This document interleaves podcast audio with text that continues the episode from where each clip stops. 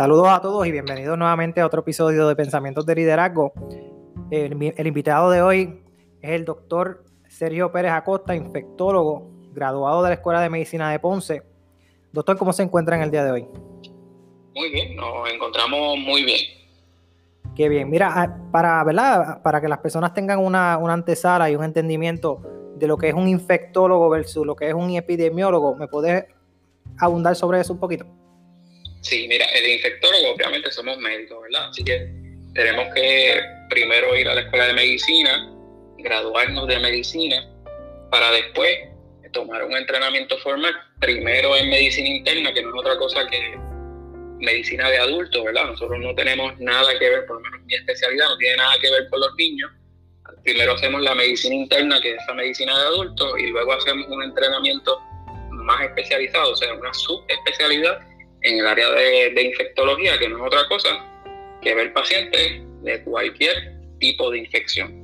Eso tenemos que separarlo de lo que es un epidemiólogo. El epidemiólogo recibe una formación en lo que es más estadística, pronóstico, eh, usa más los modelos, ya sea matemáticos, flujogramas, para determinar cómo se comportan las enfermedades en las comunidades, en países, dependiendo, eh, no necesariamente tiene que ser una enfermedad infecciosa, todas las, todas las, las enfermedades, cómo se comportan de acuerdo a regiones, edades y ciertas características que tenga, que tenga el paciente. Mi foco es especializado en las enfermedades infecciosas de cualquier tipo en el adulto. En el adulto específicamente. En el adulto, sí. Para ser un infectólogo pediátrico, pues también obviamente hay que la escuela de medicina, pero en vez de hacer medicina interna hay que hacer pediatría primero y luego de hacer la subespecialidad en infectología, pero en infectología de niños. Y en el caso que estamos viviendo ahora con lo del COVID-19, básicamente es casi todo adulto que le está infectando mayormente que a los niños, si no me equivoco. exactamente, aunque tenemos a los pediatras bien pendientes, ¿verdad? de todo lo que son los cuadros virales dentro de los niños y obviamente ellos ya han tenido casos sospechosos, gracias a Dios hasta el momento ninguno positivo, pero han estado también bien pendientes, ¿verdad? Porque eh, sabemos que los más jóvenes, los menos de 17 años, son los pacientes que van a llevar el virus, van a transmitirlo a los mayores y eso es lo que definitivamente queremos evitar en estos momentos. Claro, claro que sí.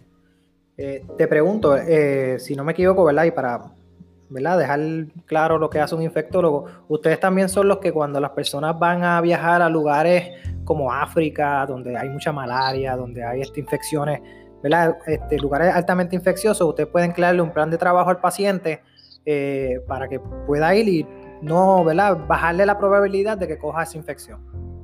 Correcto, SS todos los años actualiza las enfermedades infecciosas más importantes de cada país y nos deja saber a nosotros si ha cambiado pues, la incidencia de malaria, si ha eh, eh, cambiado la incidencia de, influenza, eh, si hay dengue, ¿verdad? Que no, dengue no solamente de Puerto Rico, hay otros lugares este, donde hay dengue y, algún, y otras enfermedades, ¿no? Si, y va a depender del lugar que tú vayas a visitar. No es lo mismo ir a Brasil al área eh, de, las, de las ciudades más importantes que ir a Brasil y de una vez también pasar eh, un tiempo en el Amazonas. ¿verdad? No es lo mismo ir a África que tú, que tú ir al sur de África, a tú ir al sur de África, más hacer safari un poquito más al norte.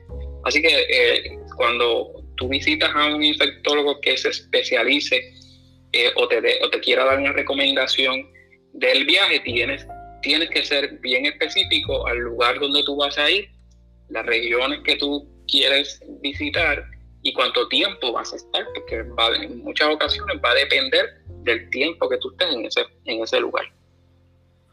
Qué bien. Eh, bueno, doctor, quiero decirle que tengo muchas preguntas para usted, porque me di a la tarea de, de preguntarle a todas las personas que conozco qué preguntas les interesaría hacerle al infectólogo y muchas de ellas ya te las he, enviado para que las tengas en cuenta. Así que vamos, vamos a empezar. ¿Usted cree? claro que sí, con, haciendo la salvedad, igual que estamos, eh, eh, estamos aprendiendo todos los días, los días, quizás hace tres semanas atrás lo que hoy opina diferente. Eh, esto es información que va a ir cambiando todos los días, así que lo que yo voy a decir no, es, no va a ser 100% real, es basado en la información que tenemos al día de hoy y pues que sabemos que ah, esto puede cambiar y ha cambiado de un día para otro, especialmente en los Estados Unidos. No, claro, claro, estamos, estamos muy conscientes sobre eso. Y antes de, ir a las preguntas, se me había olvidado, ¿verdad? Que, ¿cómo, cómo te sientes cómo, cómo, ¿verdad? ante esta situación. Pues me siento bien, aunque obviamente pues es, es difícil llegar al hospital y saber que tengo que ver eh, casos sospechosos, ¿verdad? Eh, mm, bien específicamente por el tiempo que toma evaluar un paciente, porque hay que, hay que mirar el historial de viaje, hay que mirar el historial de sus enfermedades anteriores, hay que mirar eh, los pacientes que, están en un hogar de ancianos, pacientes que estuvieron recientemente hospitalizados, con quién ha tenido contacto y, y, cuán cercano ha sido ese contacto, ¿verdad? Así que el historial del paciente es lo más, es lo más importante. En muchas ocasiones el historial no lo tenemos a la mano, tengo que estar llamando a familiares que están en, otro lugar eh, para ver cómo ha sido ese, esa eh, evolución de los síntomas, cuánto ha sido la fiebre, eh, cómo ha sido la tos, si ha habido, ha habido algún, alguna otra manifestación de algún otro sistema, como son los dolores abdominales, diarrea, náuseas, vómitos, que a veces, pues, eh, inicialmente, pues nosotros tratábamos de sí monitorear por tos, fiebre y la falta de aire, pero ya ahora hemos visto que hay muchos más otros síntomas que, aunque no son tan específicos de falta de aire, esos pacientes pueden estar infectados y los podemos agarrar por otros síntomas, como son los síntomas gastrointestinales agudos o, interesantemente, estos pacientes, los que están infectados, además de tener la tos, la fiebre, la tos productiva eh, y, la falta de aire, pues también pueden perder el sentido del gusto y el sentido del olfato. Así que eh, esto como, como que ha evolucionado y por ahí podemos este, agarrar los pacientes también. Wow. Eh, una de las preguntas que yo tengo personalmente es cómo esto primero es algo sin precedentes para ¿verdad? lo que estamos viviendo ahora, porque sé que el, Spanish flu en 1817, si no me equivoco, quizás le estoy diciendo la, fecha mal, eh, hubo algo ¿verdad? así bien fuerte. 1918, sí, 1918. 1918, me fui unos 100 años más atrás. Eh, pues en ese concepto, ¿Cuál es la diferencia entre lo que fue el SARS, el MERS, la influenza, eh, donde no hubo que tomar las medidas que se están tomando ahora, donde nos están acuartelando a, básicamente el mundo entero se está acuartelando, y, para las otras, pues hubo grandes cantidades de muertes también, grandes cantidades de infectados, pero en este caso, eh, ¿cuál, es, es la gran preocupación a diferencia de esas otras infecciones? E, este virus, eh, todo el mundo sabe que es un coronavirus y tiene unas semejanzas a, lo que fue el primer SARS, ¿verdad?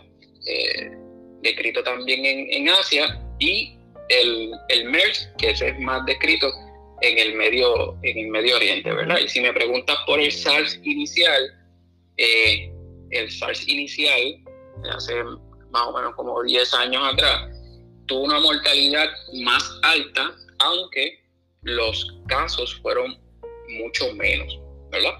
Y lo que, lo que podemos decir es que a pesar de que el SARS tenía un por ciento de mortalidad mayor, la, la posibilidad de transmisión no era tan fácil como este que está pasando. Este, este virus es más novel porque la capacidad de transmisión que tiene es tan fácil que por eso es que hemos estado viendo esto prácticamente a nivel mundial y tan rápido, ¿verdad? Con, con todo lo que son este, los viajes, ¿verdad?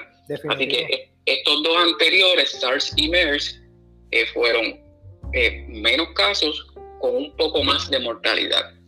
Este, este de ahora que también es SARS, ¿verdad? Que, que parece mucho al, anterior en su conformación genética, se parecen 80 o 90%. Lo que pasa es que este estamos viendo que es mucho más transmisible y todavía lo que es mortalidad no lo podemos decir al día de hoy, se está comportando entre un 4 o un 5%, pero todavía al día de, de hoy, teniendo todos estos picos, todas estas curvas que están hacia arriba, hacia arriba, no podemos todavía decir qué tipo de mortalidad va a tener al día de hoy. Sí, que lo más, lo más, lo más novel de este, de este virus es su transmisión, porque la facilidad de transmisión. Básicamente, no habíamos visto esto, no habíamos visto esto en ninguna otra de, las de las modernas, ¿no? Ajá, no, definitivo. Y usualmente los virus se mueren cuando están fuera y no tienen un host, se mueren bastante rápido, pero este no. Este estamos viendo que permanece más tiempo en superficies eh, sólidas, ¿verdad? Lo cual le da la oportunidad de que venga una persona, toque la superficie, se lleve la mano a la cara y ya prácticamente está, está infectado. Wow. esto es definitivamente algo totalmente, totalmente nuevo. Esto es totalmente nuevo y, y todos los días estamos aprendiendo. Entonces vamos a los posibles tratamientos. ¿Qué, ¿Qué es lo que se está haciendo ahora y qué es lo que quizás pudiese provenir, ¿verdad? Porque se están hablando de que quizás venga un medicamento por ahí o quizás venga una, ¿cómo se llama eso? Esto, un, no un antídoto, este, una vacuna. Eh, ¿Qué has sabido de eso? al día de hoy eh, todavía no hay un tratamiento específico, ¿verdad? Que no sea otra cosa que lo llamamos tratamiento de soporte, que son medicamentos para bajar la fiebre, que no sean no esteroidales, o sea, si usted le da fiebre y usted tiene un cuadro catarral, por favor, no tome ibuprofen, ¿verdad? No se tome el famoso, no sé si puedo decir este, marcas, ¿verdad? Pero por favor, que no sea un medicamento no esteroidal, ¿verdad? Y lo, solo, lo, sustituimos, lo sustituimos por un acetaminofén, que ese sí lo podemos tomar para bajar lo que es bajar la, la fiebre y mejorar los síntomas de dolor en el cuerpo o dolor de cabeza, ¿verdad? Así que eso es para el paciente que está ambulatorio. Usted, como cualquier otra monga, tome mucho líquido, descanse y para usar la fiebre solamente el acetaminofén en lo que ¿verdad? ve lo, lo, el progreso de, de los síntomas. Ahora, han habido antivirales en los Estados Unidos que se han visto que tienen acción en contra del coronavirus, pero esto es lo que llamamos in vitro, ¿verdad? Alguien coge virus, lo pone bajo el microscopio, le pone el, le pone el, el, medicamento, empieza a notar qué pasa con ese virus cuando está, en el cuando está el medicamento y ve que sí, que tiene acción contra el virus. Esto no es lo mismo a en vivo. En vivo quiere decir que me den el medicamento a mí este, por vena o por boca y, y, yo vea lo que pasa con ese, con ese virus mientras yo esté hospitalizado o críticamente enfermo, ¿verdad? Así que sí, hay, un, hay, un, hay unos antivirales que, que están aprobados en, en Estados Unidos que se sabe que tienen acción in vitro, no en vivo, in vitro, contra el coronavirus y que se están dando solamente en aquellos pacientes que estén críticamente enfermos. Esto no es un medicamento porque no está aprobado por la FDA para eso, aunque, sí se, aunque sí se sabía que tenía acción contra el primer SARS de hace 10 años. Así que lo sacan, como sabían que, tenían, que tenía acción en contra, lo sacan ahora y lo están probando para el COVID-19. Pero esto no quiere decir que usted va a ir a sala de emergencia y usted le va a dar ese medicamento. El medicamento hay que, hay que pedirlo especialmente a Estados Unidos. Uno le va a presentar el caso del paciente tiene que requerir unos, eh, va a tener unos, unos criterios y el paciente o los familiares del paciente tienen que estar de acuerdo porque esto se sabe que no es una terapia específica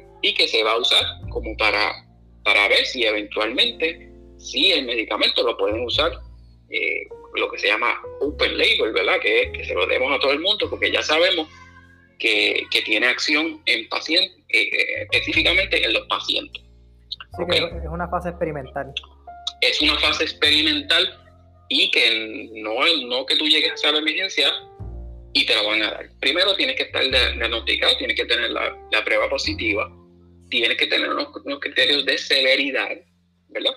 Y el medicamento hay que mandarlo a pedir específicamente por la compañía este, manufacturera que lo, está, que lo está dando ahora mismo. Y para salir de duda, ¿ese es el mismo medicamento que está hablando el presidente o es otra cosa? Eh, no sé específicamente cuál esté eh, eh, hablando el presidente, pero este se llama Remdesivir, ¿verdad? Y, está solamente aprobado por la compañía bajo los criterios que, que, te dije. Y, y, la compañía sí te lo va, sí te lo va a proveer si entiende que, que, el paciente lo va, lo va a merecer, ¿verdad? Porque está críticamente enfermo. Sí, que no tiene otra alternativa más, más que probar eso, en otras palabras. Exacto, exacto. Ok, ok.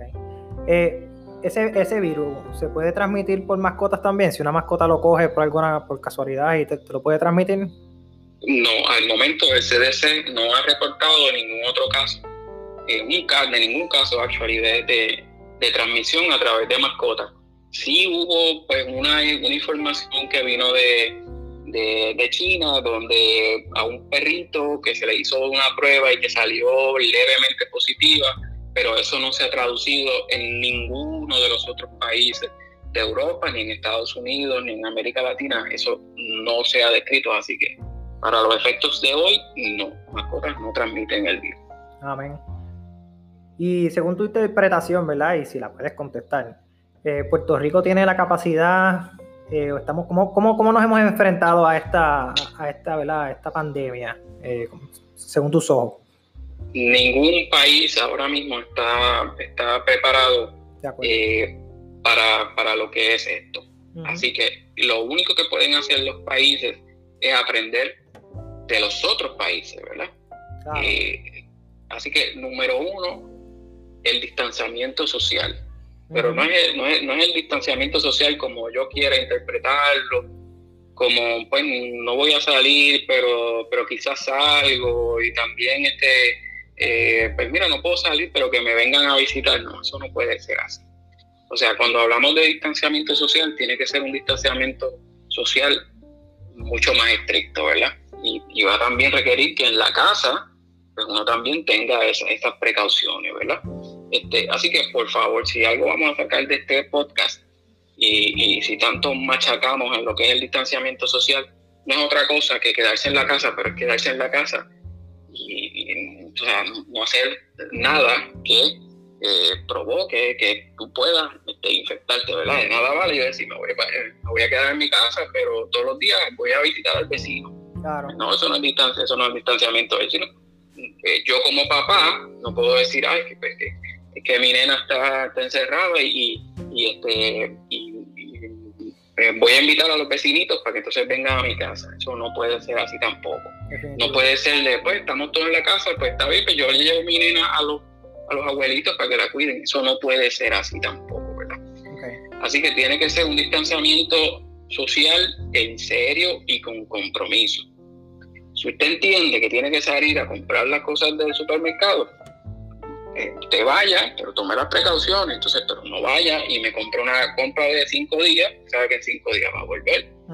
Así que pues, haga una compra un poquito más grande, cosa de que le dé por lo menos para dos semanas, espere las recomendaciones del Estado y, usted sepa, ¿verdad? Que, que, pues, tiene que, tiene que quedarse, tiene que quedarse en la casa, especialmente si usted tiene comorbilidad, usted tiene condiciones crónicas, tiene más de se dice 65 años, pero mire, más de 60 años, usted no debe estar en la calle buscando nada, que no sean cosas que realmente usted necesite, ¿verdad? Medicamentos, comida y gasolina.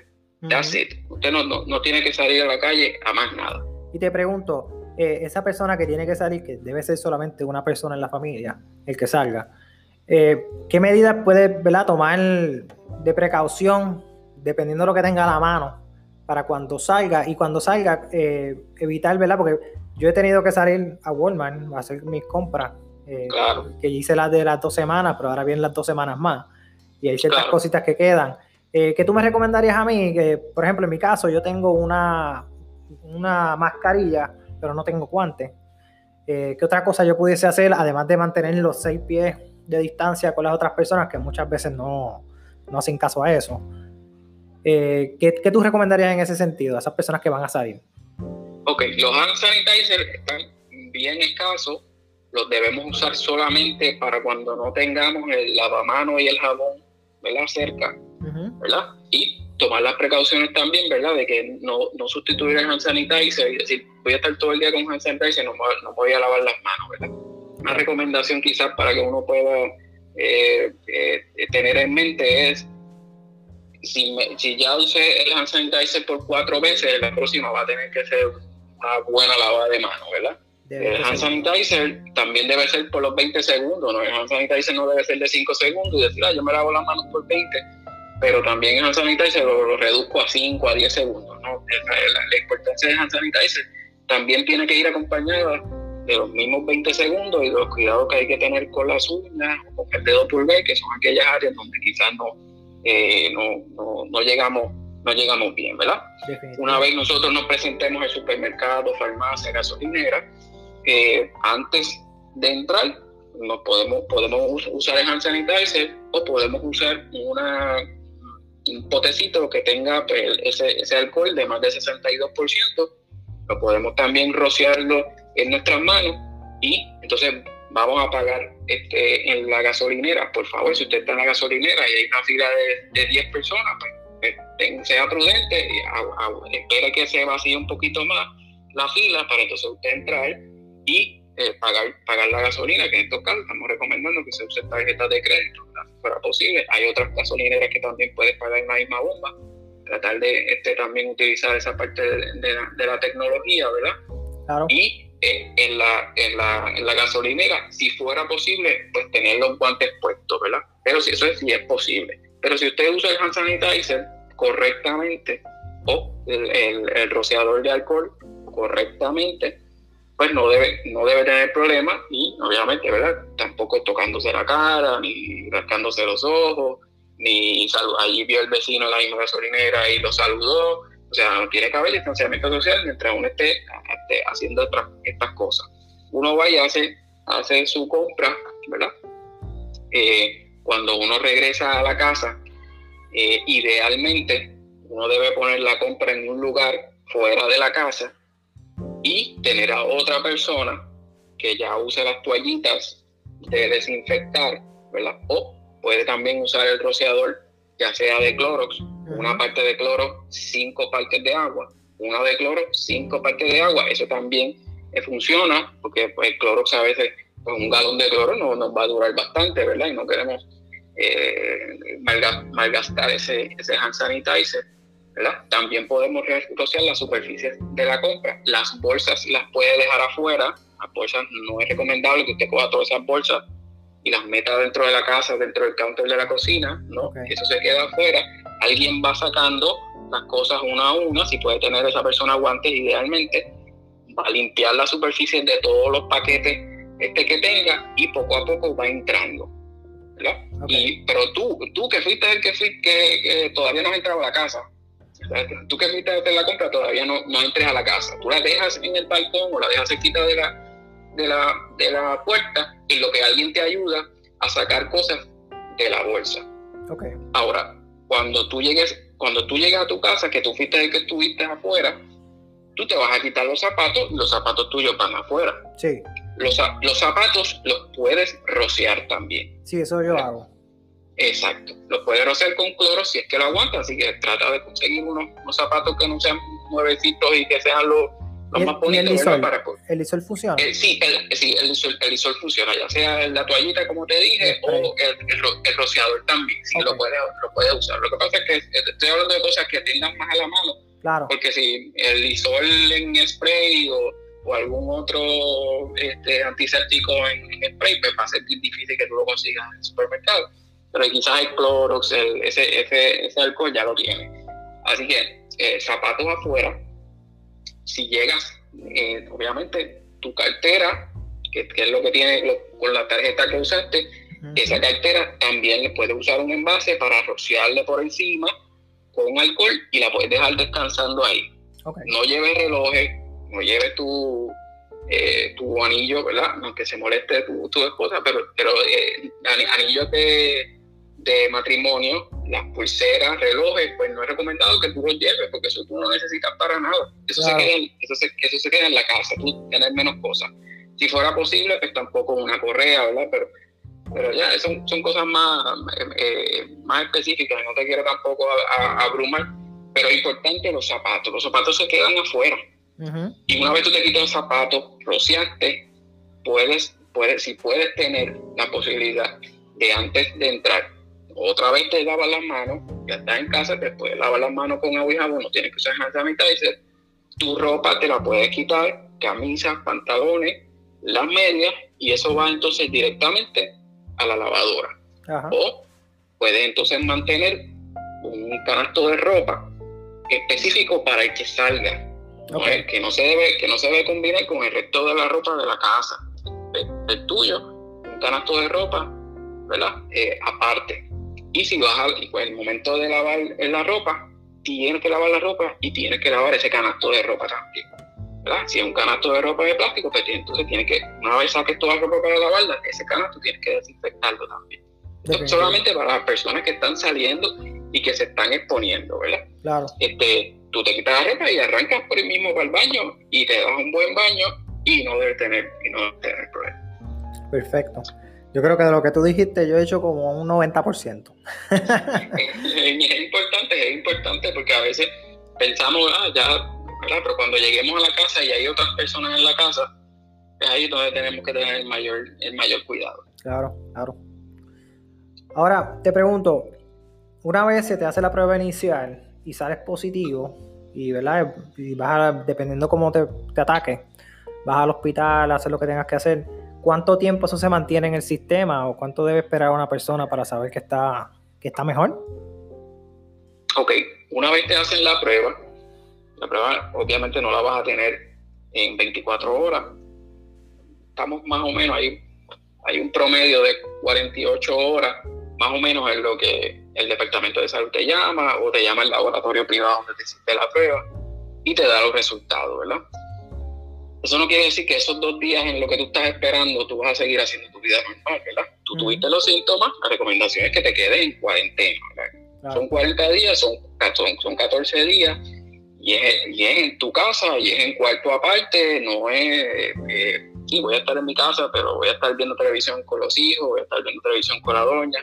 No, tiene que ser en cuarto aparte, debes tener tu, tu o sea, en el caso de que sea un es solamente baño este, para ti y mientras tú estés en el cuarto no tienes que tener la mascarilla, pero sí, si alguien viene a traerte la comida, a traerte medicamentos, a traerte agua, lo que sea, pues tú sí te tienes que poner tu mascarilla. La persona que entra no necesariamente, ¿verdad? Pero el que está enfermo ese es el que tiene que tener la mascarilla, ¿verdad? Claro. Eh, aquí, aquí en Puerto Rico pues hubo una histeria colectiva de, de acabar con todas las mascarillas y acabar con todos los guantes y acabar con todos los sanitarios, ¿verdad? Pero, pero sabemos que la recomendación es que solamente aquel que tenga los síntomas es el que debe estar eh, con mascarilla, ¿verdad? No andando por la calle con mascarilla, pero, pero, pero solamente aquel que está enfermo es el que va a tener su mascarilla. Así que usted está posiblemente con la infección, usted no lo sabe, está en espera de que, que lo llamen, usted va a estar en cuarto solo, le van a tener que estar trayendo las cosas.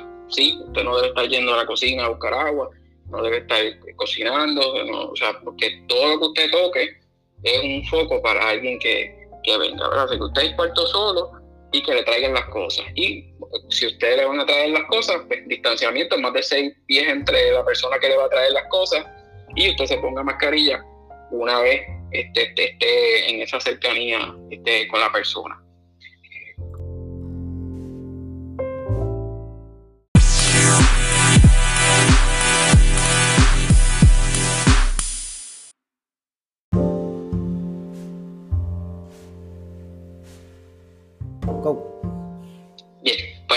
Suponer que la prueba eh, salió positiva, pues ahí sí entonces es que usted va a entrar el protocolo completo de esos 14 días, ¿verdad? Y usted va a estar monitoreándose por tres cosas específicamente, ¿verdad? Pero una más importante que las otras. Por presencia o ausencia de fiebre, ¿verdad? Usted debe un termómetro que sirva, que, que esté eh, funcionando para usted seguirse monitoreando la fiebre. Número dos, por el progreso de la tos.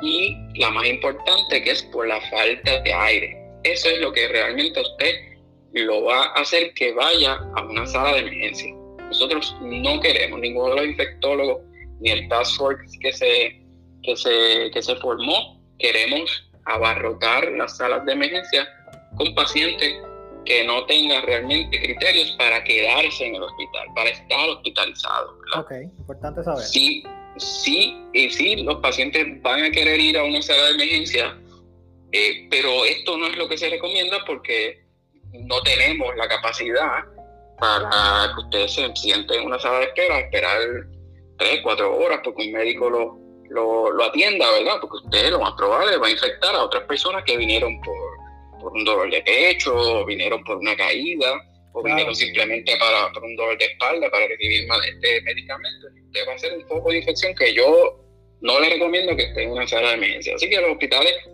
ah, eh, hemos desarrollado pues eh, facilidades fuera del hospital para tratar de separar el paciente que viene por ciertas cosas versus el paciente que posiblemente puede hacer una prueba, un sospechoso, eventualmente una hospitalización, todo eso. Así que este, eso, eso es bien importante. Estas tres cosas son las que usted va a estar monitoreando en, en su hogar mientras los síntomas van progresando y su tratamiento va a ser, como dije, hidratación por boca, descanso, ¿verdad? Y medicamentos como usted los usa para cualquier monga, ya sea su acetaminofén o cualquier otro de los medicamentos, obviando o evitando los no esteroidales como el ibuprofeno. Eso es lo que, lo que usted va a estar haciendo en casa.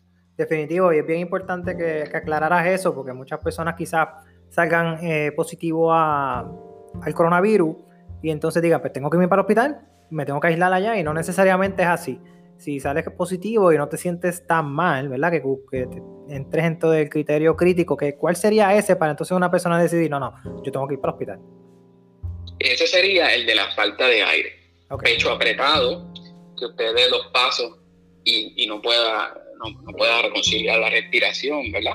Esos son los signos o, síntomas que le, le deben hacer a usted decir, vamos para el hospital porque ya debe haber una baja en la saturación de oxígeno en, su sangre y lo más probable vaya a necesitar una ayuda con un suplemento adicional en, el hospital. Ese sería lo, más importante. Pero mientras usted tenga los síntomas que, sean los de una monga un poco más fuerte, ¿verdad? Esto lo estamos describiendo como, como, como un flu, pero como, como más fuerte, ¿verdad? Eh, pero mientras usted no no tenga síntomas de falta de aire que sean eh, severos o que estén empeorando, usted se debe quedar en su casa. Ok. ¿Y quiénes son los que trabajan mayormente la falta de aire cuando van a los, ¿verdad? hospitales? Asumo obviamente que son los neumólogos eh, y los terapistas respiratorios. Eh, ¿Tú tienes algo más que abundar sobre eso? ¿Cómo ellos lo trabajan? ¿La necesidad de terapistas respiratorios, si la hay? Sí, eh, obviamente cuando uno va a, a, una sala de emergencia con falta de aire, en la parte cuando toman la presión, cuando te toman el pulso, te toman el número de respiraciones, ahí también te van a hacer una prueba rapidita de la saturación, del por ciento de saturación que tú tienes de oxígeno, que es por el dedito, no hay que hacerte ninguna prueba eh, específica de sangre, ¿verdad? Eventualmente puede haber una prueba de sangre, pero, pero inicialmente te van a tomar la saturación con, un aparatito que te ponen en cualquiera de los, que los dedos y eso le va a dar un número a la enfermera, ¿verdad? Eh, que ya, eh, si, si, es, si es bajito, con criterio, quizás no es la audiencia para esto, pero, pero la, enfermera va a saber qué numerito es el que ella va a estar buscando para decir, este paciente yo lo tengo que rapidito entrar a la sala de emergencia o lo puedo dejar en el área designada para pacientes sospechosos y pues, lo vamos a seguir tratando como un sospechoso, pero lo más probable no, no tengo que entrarlo a que me coja una, una cama de aislamiento, que son las que tenemos en menos número, ¿verdad? Claro. Y, no es el paciente que yo realmente voy a decir, este le tengo que dar oxígeno, este lo puedo dejar esperando este afuera, en lo que sigo trabajando con los que están peores, ¿verdad? Eh, eh, así que es, esa primera evaluación de saturación es la que la, que la enfermera inicialmente o el, el, el médico va a estar va a estar este, eh, evaluando para saber que, con qué tipo está, con qué tipo de paciente está trabajando, ¿verdad?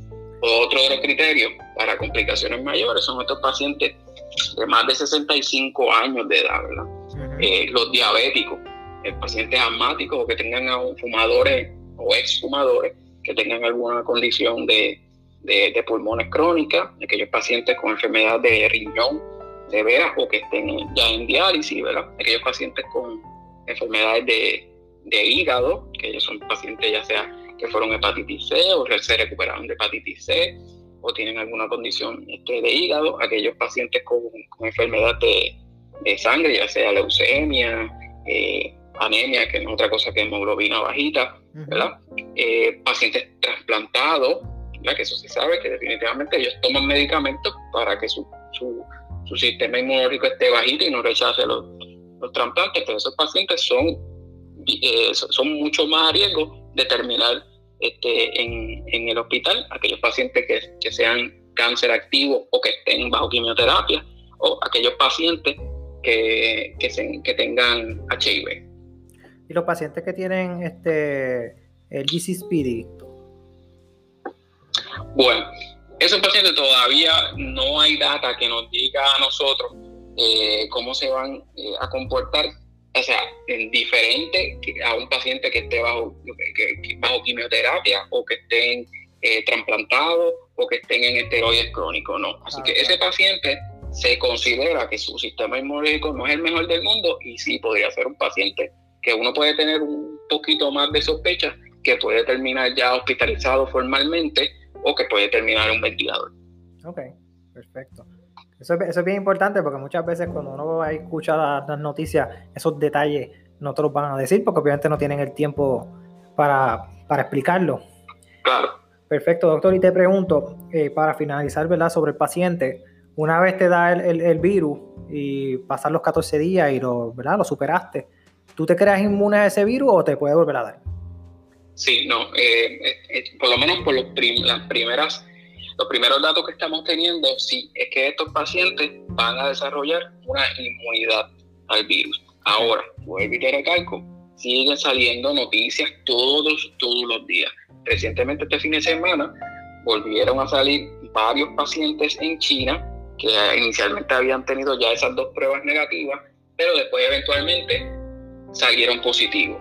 Saber saber si ese positivo es capaz de transmitir la infección, eso no lo sabemos. Eso no lo sabemos. Hay que recordar que toda esta data de China, ellos la, controlaron como ellos pudieron, ¿verdad? Eh, eh, así que, eh, pues hay que tomar con pinzas cómo se transmite esa información y si eventualmente eso se va a, reproducir en los Estados Unidos con buena data científica ¿verdad? Con buen número de pacientes y quizás podemos tener una idea un poquito más, más clara.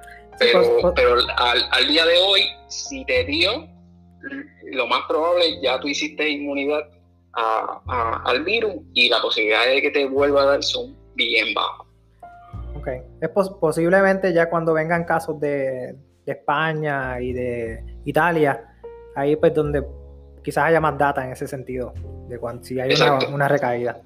Muy bien. Exacto, y algo, y algo que también ahora mismo, eh, recientemente también esta semana, eh, la, la FDA aprobó que los pacientes que estén críticos, críticos, y que tengamos un pool, que tengamos una, un, eh, suero de pacientes recuperados, lo podemos dar a pacientes que estén críticamente enfermos. O sea, lo que quiero decir, pasarle los anticuerpos protectivos de un paciente que ya se recuperó formalmente de la condición y se lo transmito, se lo paso a un paciente que esté en enfermedad aguda para ver si ya el paciente pues, lo ayudo a que empiece a desarrollar esos mismos anticuerpos. Eso también la FDA recientemente se pronunció y nos, nos dio el visto bueno para para dar ese tipo de suero en pacientes críticos. Claro, en Puerto Rico eh, eh, sería exacto, como, como una vacuna. Eso, se usó cuando no teníamos vacuna de, de, influenza, se usó en la pandemia de Spanish flu y tuvo algo de resultados buenos, así que eso se está traduciendo ahora. En Puerto Rico no tenemos todavía casos recuperados, así que pues es algo que eventualmente podemos, podemos mirar cuando empiecen a salir los recuperados O sea que cuando salga recuperado, ustedes pueden sacar un, un suero de la persona recuperada para que pueda ayudar a otras personas a desarrollar el anticuerpo. Exactamente. En aquel paciente que esté crítico, ¿no? Esto no es para la comunidad, para que usted venga de su casa, obviamente dame el suero del paciente que se recuperó, no. Esto es estrictamente para pacientes en ventilación mecánica, crítico, y que es su, como una última, como un último tratamiento para ver si da, si, da resultado y lo puedo sacar del ventilador. Wow. Sí, sí, es como que una última, entre el medicamento antiviral y, ese, y, la posibilidad de ese suero, es como que las últimas dos opciones para ver si puedo salvarle la vida a esta persona. Exactamente. Ok, perfecto. Okay, una pregunta que me hacen que yo creo que es bastante legítima y eh, yo creo que la respuesta puede ser un, no sé, eh, bastante obvia, diría yo, pero te la voy a hacer como quiera. Una vez, ¿verdad? Una vez pase las dos semanas que vienen ahora, eh, dar 12. Eh, ponle que se mantiene la, en vez de subir, pues se mantiene constante la, ¿verdad? El, pico, como le dicen. Y entonces salimos a la calle. Yo creo que hay un problema sobre los viajeros, porque va a venir mucha gente de Estados Unidos a Puerto Rico, y entonces, ¿qué, qué efecto puede ocurrir si fue nulo estas cuatro semanas que tuvimos de distanciamiento social, si después va a estar abarrotado el, el aeropuerto llegando gente de Estados Unidos que quizás esté infectada. Exacto. Y la respuesta, pues no, no, te la puedo decir, ¿verdad? Este, eh, pero lo que se está haciendo ahora, nosotros entendemos que es lo correcto. Quizás el cerrar los aeropuertos, pues eso no está bajo nuestras manos, porque eso es de, sería una directriz de la federal eh, en, en, ese sentido. Pero lo, eh, estamos viendo con buenos ojos el que todo viajero pase por un primer embudo, que le tome temperatura, que le haga una pequeña entrevista del lugar que vino a visitar. Y quizás ahí eh, somos más enfáticos en decir, usted sabe que usted vino de cualquier parte del mundo, usted va 14 días para su casa y usted va a salir, usted va a tener este, estas precauciones específicas porque usted vino de cualquier sitio del mundo, que ahora mismo venir de cualquier sitio del mundo se considera un paciente sospechoso. ¿Tú crees que la cámara... Ajá. el paciente que venga ya con fiebre, se le está haciendo la prueba, o se está organizando que se haga la prueba ya con orden desde, desde el mismo aeropuerto, y quizás ese paciente también toma, ¿verdad? Toma conciencia de contrario. Llegué con fiebre, yo ni lo sabía, este, pues, yo sí, no debo ser un, foco activo y me debo ir para mi casa 14 días y monitorearme yo, yo mismo, Claro. Eh, sí, eh, y eso va dentro de las cámaras que pusieron ahora en el, aeropuerto, donde pueden ver si una persona tiene fiebre o no. Y ahí es donde se le implementaría como que te tienes que ir para tu casa 14 días. Que él haga caso son otros 20 pesos. Y eso lo tengo que sumar con este toque de queda y con esta recomendación de distanciamiento social. O sea, estas dos cosas son, tienen que ser los pilares en las recomendaciones para tratar de contener esta infección lo más posible. Claro. ¿Cómo, cómo tú ves esto a, los próximos dos o tres años, el desarrollo de este virus? Bueno, todavía hay preguntas eh, en el sentido de cómo, cómo se va a seguir comportando el virus. ¿verdad? Sabemos que fue una mutación de un virus original, ¿verdad? Y, y, quizás este, hay, hay, hay expertos, hay conocedores que todavía quieren ver si el virus se va a comportar en temporada, como es la influenza, ¿verdad? Eh, si podemos llegar a una vacuna efectiva y que le llegue a todo el mundo, que no, no, necesariamente es, decir, ah, ya tengo la vacuna, este, tengo la vacuna y que le llegue a todo el mundo, ¿verdad? Eh, saber si esta inmunidad que toman los pacientes recuperados es una inmunidad que, que, sería duradera, ¿verdad? Eso todavía no lo sabemos. Apenas llevamos tres meses entre que, entre que salieron los primeros casos en China y ya tenemos los confirmados en Puerto Rico. Así que queda, queda mucho, este, mucho por aprender. Definitivo, definitivo. Esto es una escuela para, para todo el mundo, definitivo. Te pregunto, eh, ¿verdad? Este, estamos en el siglo XXI y, todas estas farmacéuticas están trabajando constantemente para desarrollar, ¿verdad? Este, antídotos y, ¿verdad? medicina. ¿Por qué se hace tan difícil desarrollar medicina para este tipo de virus? Eh, pues, eh, me refiero, obviamente, esto es un virus nuevo, pero para lo que fue el MERS, lo que fue el SARS, eh, o si eso ya se hizo, ¿qué, ¿qué, input tú tienes sobre eso? Sí, el, el, medicamento que habíamos hablado hace, hace un rato, un vuelvo y te recalco, era un, un, antiviral que se usó cuando salió el MERS y el SARS, que sabíamos que tenía este, actividad en contra del virus, pero se engavetó, ¿verdad? Se, sacó, la fórmula y se puso, se puso en hold, ¿verdad?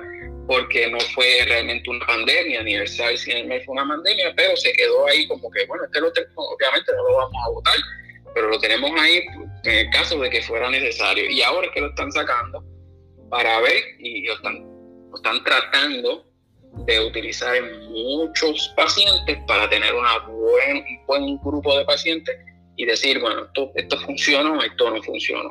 El problema con todos los medicamentos que se prueban en los Estados Unidos es que tienen que seguir unas, unas restricciones, tienen que seguir unas leyes, ¿verdad? Claro. Eh, por eso es que están todas las regulaciones de, de, la FDA, ¿verdad? Con recomendaciones del CDC también, ¿verdad? Porque no es, eh, eh, son dos compañías que trabajan, que, trabajan en, en, conjunto, ¿verdad? el, el, medicamento primero tiene una, tiene una fase de de probar en, individuos, que tiene que ser un número pequeño, eh, que esos individuos hay que monitorearlos para ver la seguridad, que es lo, primordial, ¿verdad? Que no, que no porque te den medicamento, pues te va a dar un rash o una alergia que te, que te muera o, que te dé ciertos efectos secundarios que sean tan, eh, tan severos que no, no le den paso a que el medicamento siga utilizándose o que haya que hacerle alguna modificación al medicamento para, para usarlo en más tipos de pacientes. Así que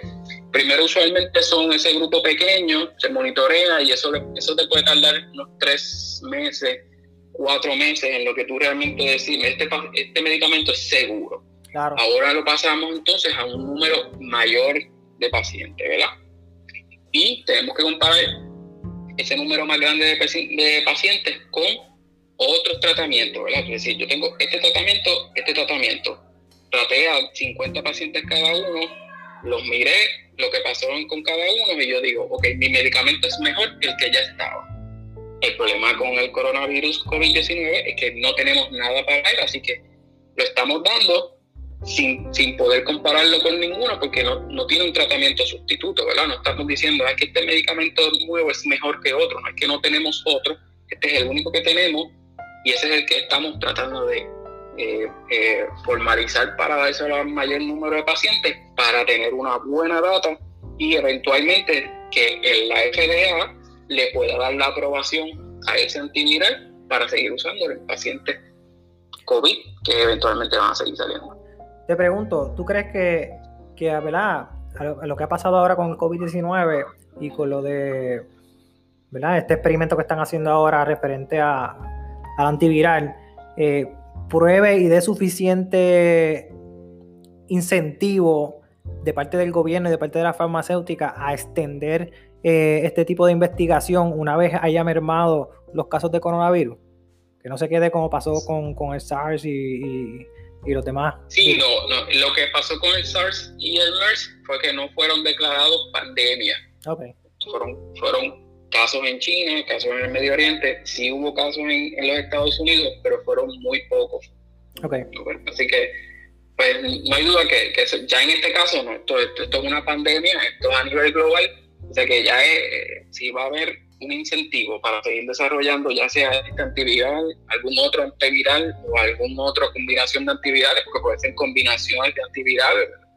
Eh, eh, el incentivo ya está ahí si el Departamento eh, Federal, si, si, el presidente Trump decide dar un incentivo para estas compañías para que sigan batallando y, con, dinero para seguir pasando de una fase 1 a fase 2, fase 3, ¿verdad? Pues eso cuesta un montón de chavos, pues eso está por verse, ¿verdad? Estamos, eh, estamos también eh, eh, viendo cómo es que se va a comportar el presidente, que, que, él quiere también dar incentivos a la comunidad, quiere dar incentivos este, al CDC y también tiene que sacar incentivos para la farmacéutica, pues como él decida y como la Cámara y el Senado federal decidan repartir todos estos incentivos, pues, pues, eso va a ser, eso, también está por verse.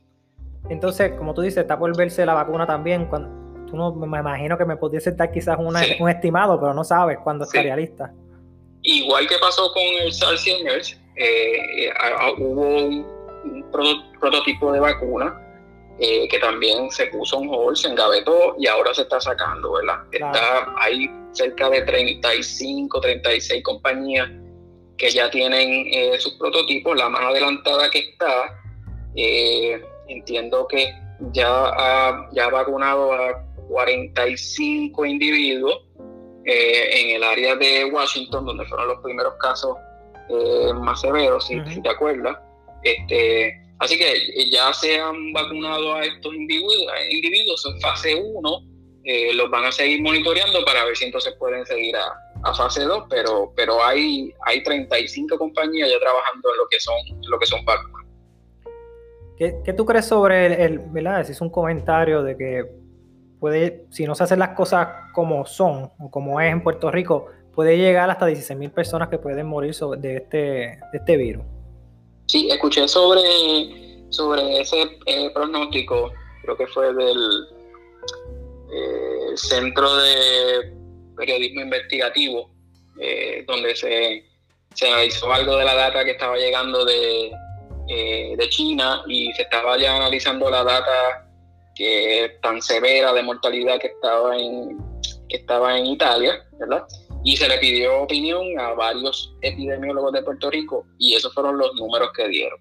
Bueno, pero, pero se hizo la salvedad de que ese, de que ese número o ese pronóstico, pero estos son pronósticos matemáticos, esto no es nada en vivo, ¿verdad? son pronósticos matemáticos, eh, que, esto era en el caso de que no se hiciera nada, que, la, que, no se, que no se hiciera toque de queda, que, que siguiera todo el mundo por ahí viviendo su vida, que no se hicieran eh, monitoreos este, en, en los aeropuertos o los puntos ¿verdad? De, de, de entrada de todo tipo de pacientes, que no se hiciera nada de prueba, ¿verdad? Que, bueno, esto no está llegando aquí, así que no, no estoy haciendo ni prueba, ¿verdad? Así que es el peor de los casos que tú no hicieras nada.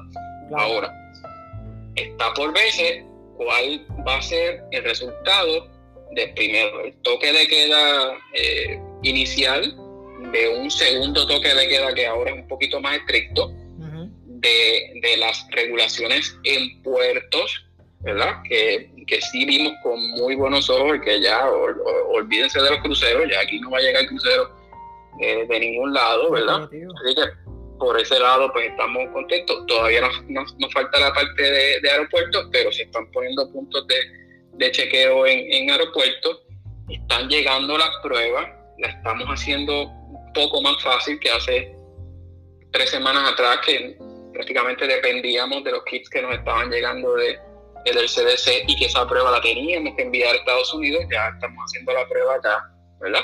Este, así que todos estos son factores, cuando tú los vas entrando en esas mismas fórmulas que ellos están, este, eh, están prediciendo, ¿verdad?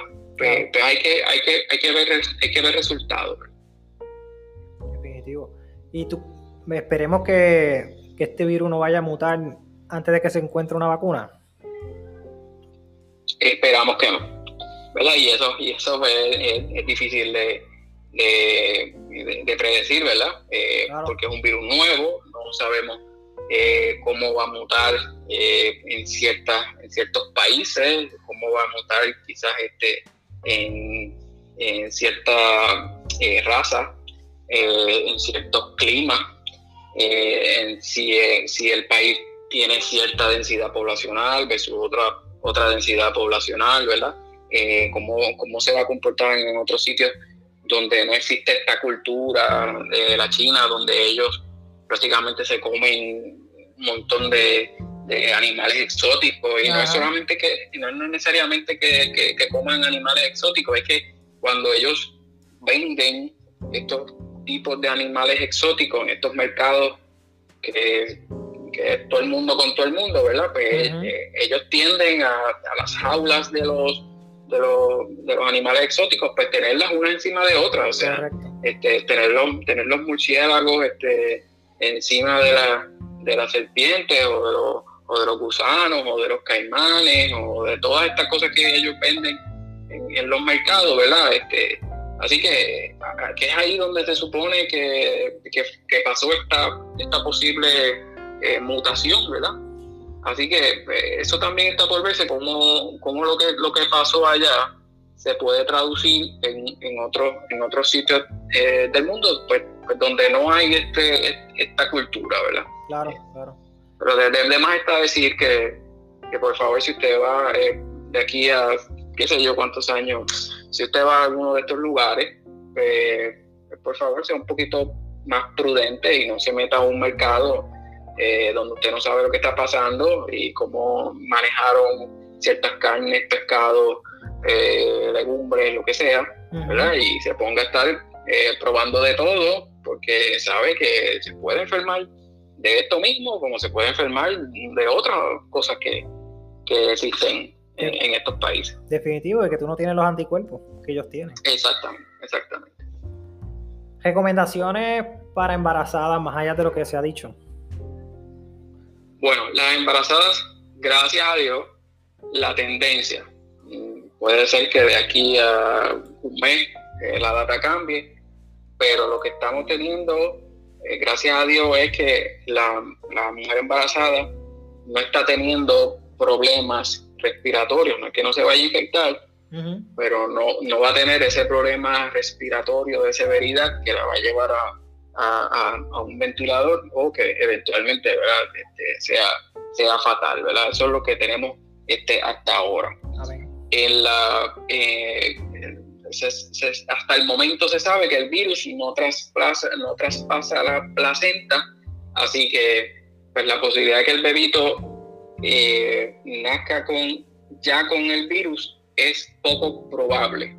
Sí hay casos donde está identificado que el bebé una vez ya nació, se monitorea y da positivo. No se sabe si fue que, obviamente, pues lo, lo cogió de la mamá eh, en el proceso del parto. ¿verdad? O sea que él nació, eh, sin el virus y en, el manejo de un bebito, imagínate, eh, ¿verdad? Este, que, se pegan a la mamá, que, tiene que, estar con su mamá. pues no se sabe si en ese proceso es que el bebito se puede, se puede salir positivo, ¿verdad? Eso no lo sabemos todavía. Pero a, grosso modo, pues la, mujer embarazada eh, no debe tener problemas respiratorios. No obstante, se considera que es una persona, por tener un bebé eh, en su vientre, que es una persona inmunocomprometida y que se debe tener el mismo cuidado que se tiene con una persona en quimioterapia, que tenga cáncer activo, que esté trasplantado o que tenga alguna otra condición de, sistema inmunológico débil. Claro.